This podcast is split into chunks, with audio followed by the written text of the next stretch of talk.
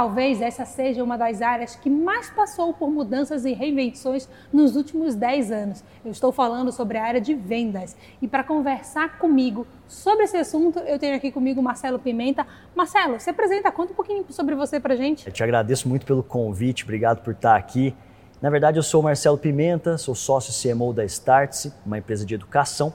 E eu sou um apaixonado por vendas online, um apaixonado por fazer vendas, por marketing digital e também por growth hacking, né, que é uma das temáticas aí que, que pauta um pouco do nosso dia a dia sobre como gerar resultado em vendas e tudo mais. E fora disso, eu sou um cara muito focado em família, moro também é, numa cidade aqui muito próxima de São Paulo, que é Guararema, e sou guitarrista, gosto muito de tocar guitarra.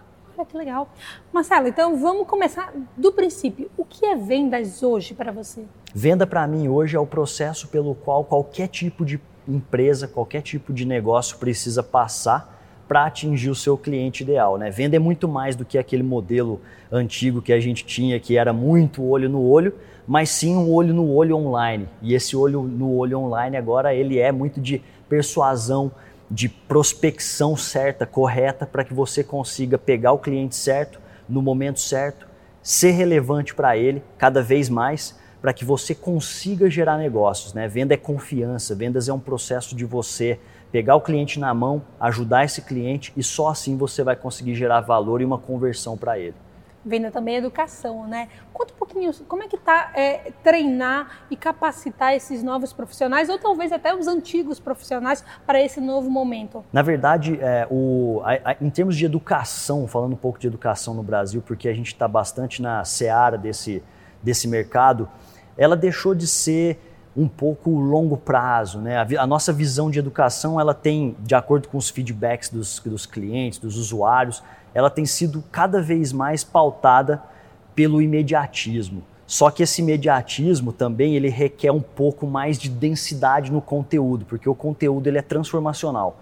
As pessoas elas deixaram de querer consumir um tipo de, de informação, elas querem agora se educar com conteúdos que sejam cada vez mais de transformação da vida da pessoa. Ou seja, se você vai numa escola tradicional e se você é, aceita aquele conteúdo e depois você não aplica, aquilo lá vira uma educação simples, mas muito indireta que você não vai levar para a vida inteira.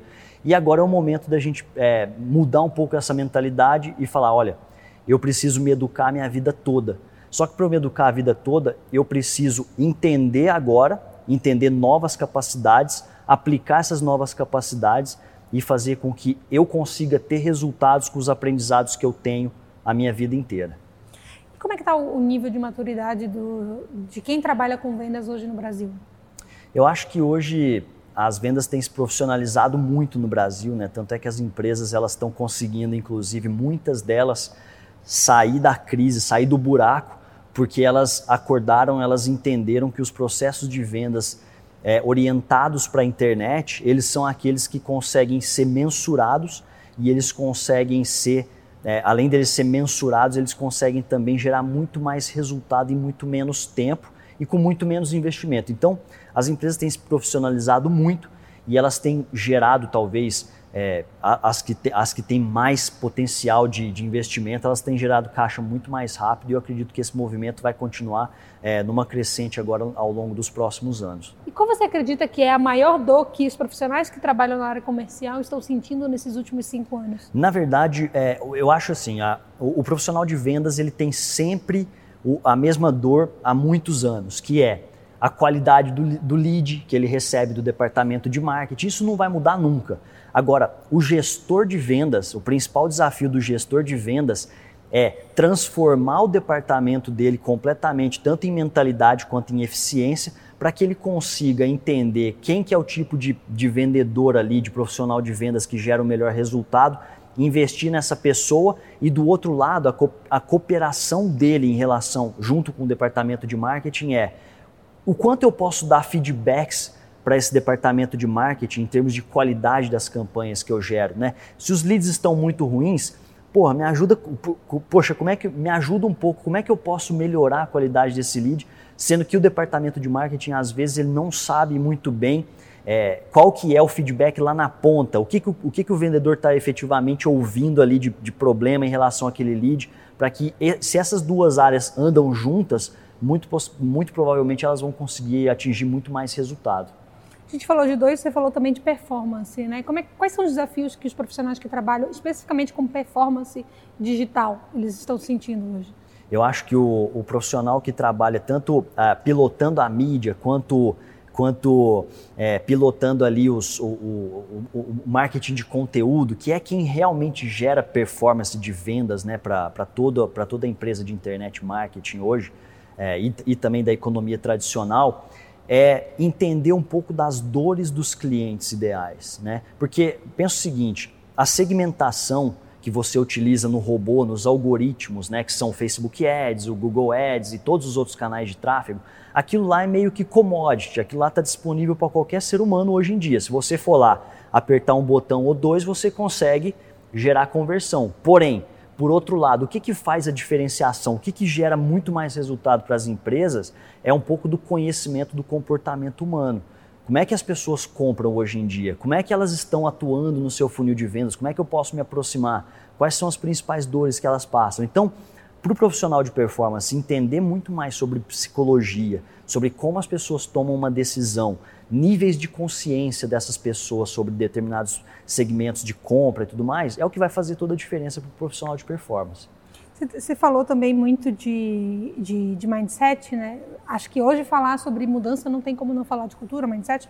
É, mas nesse sentido, você então acredita que, voltando, pensando nos gestores comerciais, eles estão se tornando e serão cada vez mais reconhecidos por estar fazendo a gestão da, da sua equipe, sendo gestores de pessoas e não gestores de vendas? Com certeza, absoluta. O, o, o, gestor comercial, o gestor de vendas hoje, ele é um cara que tem que estar para a equipe. A liderança, por, por exemplo, é o que manda. Porque se esse cara não foi um cara de resultado no passado, e hoje ele vai deixar de ser teoricamente um cara de resultado ele mesmo, individual, mas sim como resultado de equipe, se esse cara não trabalhar dessa maneira o psicológico da equipe de vendas dele, ele não vai conseguir gerar mais resultado.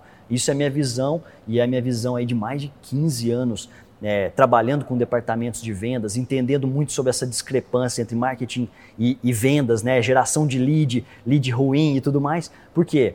Esse gestor ele precisa entender como que eu posso entrar na cabeça da minha equipe, treiná-los da melhor maneira possível e tirar deles o melhor resultado. E esse resultado ele não está é, só na técnica, ele está muito mais em como estimular a cabeça da pessoa, como desafiá-las e como premiar essas pessoas da melhor maneira possível.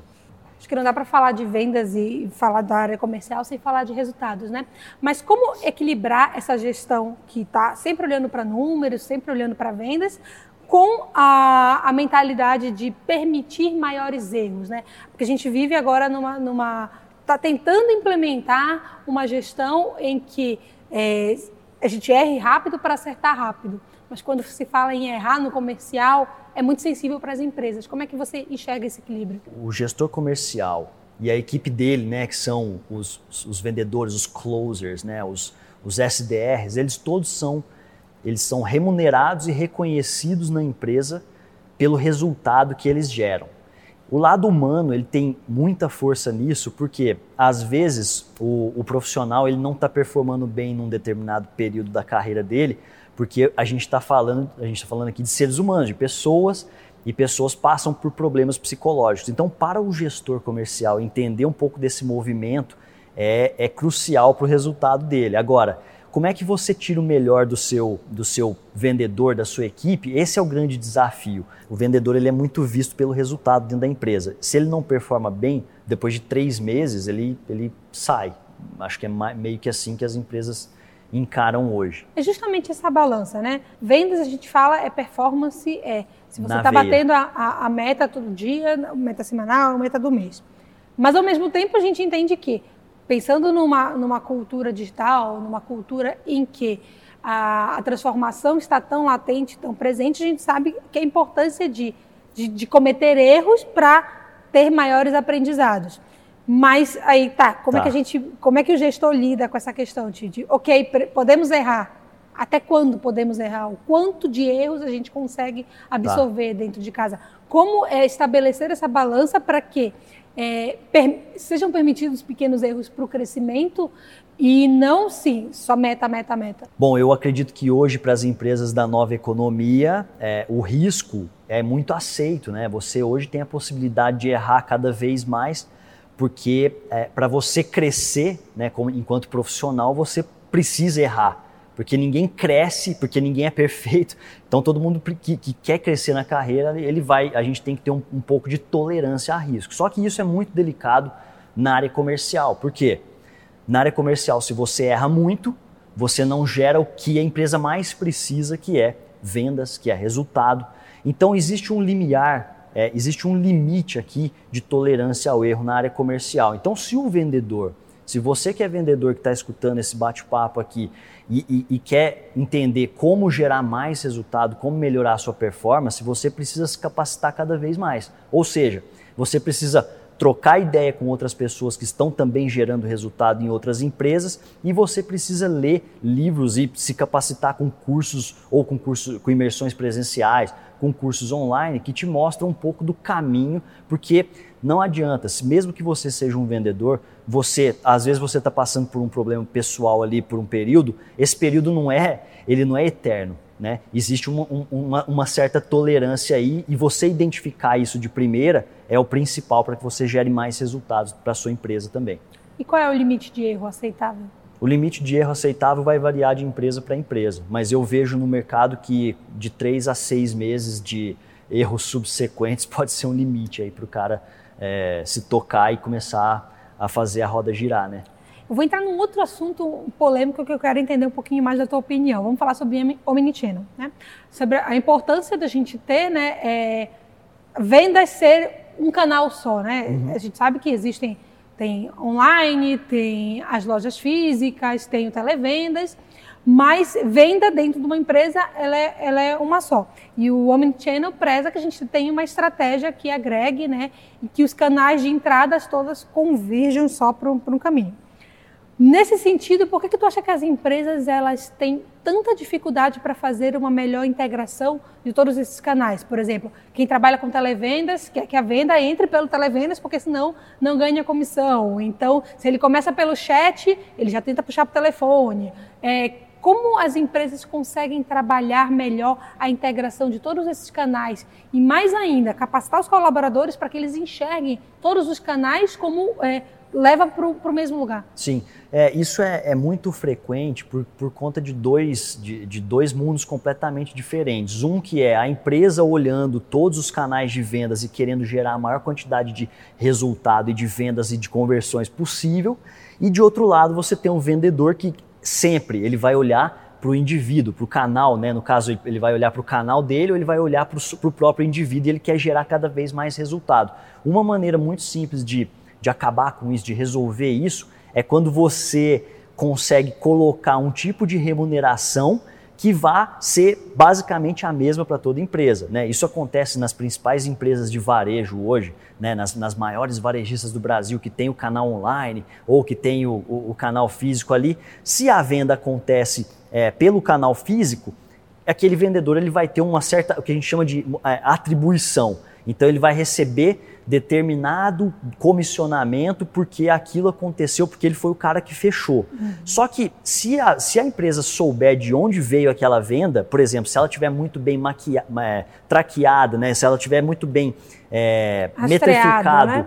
o, o tracking dela, ela, e ela entender que aquele cliente possivelmente veio de um primeiro contato online, ela pode beneficiar e atribuir parte do comissionamento da venda, vamos supor 50-50 para o vendedor, 50% para o canal online, porque esse é o caminho do, do Omnichannel, é o caminho que faz com que, as, com, com que as empresas elas não tenham barreiras de resultado e elas consigam gerar é, um, um ambiente interno muito bom ele sempre vai ser competitivo, né? Nunca pense que ele não vai ser, porque a loja física ela tem diversos custos que o online não tem, por exemplo. Mas possivelmente ela vai quebrar certos climas é, negativos e eu acho, eu acredito muito que ela precisa também trabalhar o lado psicológico multicanal, ou seja, sempre a comunicação interna dizendo: ah, nós estamos juntos, nós juntos somos melhores do que se a gente fizer sozinho, porque o online gera muito lead para venda física e, e, assim por diante, né? O vendedor também que consegue participar muito, muito bem desse processo, depois ele acaba indicando novos clientes para o online e, e, essa é uma das principais dificuldades hoje que, que são, né? Que é, na verdade, mensurar é, todos os canais de venda com, com perfeição. Isso é quase impossível hoje em dia. A gente sabe que é quase impossível, mas em qual estágio você acha que a maioria das empresas no Brasil está dessa integração eu, eu, eu, eu acredito que elas estão meio que nos 50% ali do, do, do que a gente chama de modelo de atribuição. É, tem muita empresa que a gente acha que isso de acordo com os nossos bate-papos, né, que a gente recebe muito empresário, a gente troca uma ideia sobre isso, né, sobre como preparar uma equipe para vender e tudo mais, e a gente percebe que essas empresas elas não estão nem na metade do caminho dos modelos de atribuição, nos tagueamentos, né, em, nem na instalação correta de um Google Analytics, que às vezes são coisas muito básicas. Então, no, no mercado brasileiro, eu acho que a gente tem um longo caminho a percorrer para chegar ali nos no 100% de performance nisso. E os e-commerces no Brasil, como é que eles estão hoje? Como é que você Eu... enxerga o posicionamento e a própria entrega que eles fazem para os próprios clientes? Eu tenho me, me, uh, me impressionado muito com o cenário de vendas online no Brasil. Eu acho que as empresas estão cada vez melhores, porque de um lado você tem educação e competitividade no profissional que, que geralmente é o gestor daquele e-commerce ali, e de outro lado você tem as maiores plataformas do Brasil se capacitando cada vez mais. Essas plataformas elas estão ficando cada vez mais robustas, elas estão olhando muito para o modelo americano de vendas e eu acho que elas estão gerando muito resultado. Então as, o, o, mercado de e-commerce brasileiro está muito evoluído perto do mundo todo. Assim, eu tenho, eu tenho me impressionado com o que eu vejo é, frequentemente sobre isso. E quais são as principais barreiras que a gente, tá, a gente ainda encontra? Porque assim, a gente sempre conversa sobre o, que, tá, o, que tá, o que a gente está evoluindo, o quanto a gente está crescendo, mas a gente sabe que o empresariado brasileiro ele ainda é um pouco mais tradicional, um pouco mais fechado. Então, você acredita que mindset ainda é a principal barreira que impede os negócios de crescerem, de, de, de entregarem mais, de serem mais valiosos para os seus clientes? Eu acredito muito que é, existe uma barreira, talvez cultural nas empresas é, brasileiras, principalmente focadas no modelo de gestão delas. O modelo de gestão muito familiar e fechado, isso faz com que a empresa ela, ela deixe, ela perca oportunidades de crescimento muito grandes. Então, para você ter uma ideia, né, a gente acredita muito no modelo de partnership, de sociedade. Por quê? Se você destina parte do capital da sua empresa para os seus funcionários e transforma esses funcionários em sócios, muito possivelmente eles vão entrar na sua empresa, eles vão fazer, eles vão se sentir cada vez mais parte e eles vão fazer um negócio que possivelmente era pequeno em um corpo muito mais robusto, com muito mais capacidade de crescimento.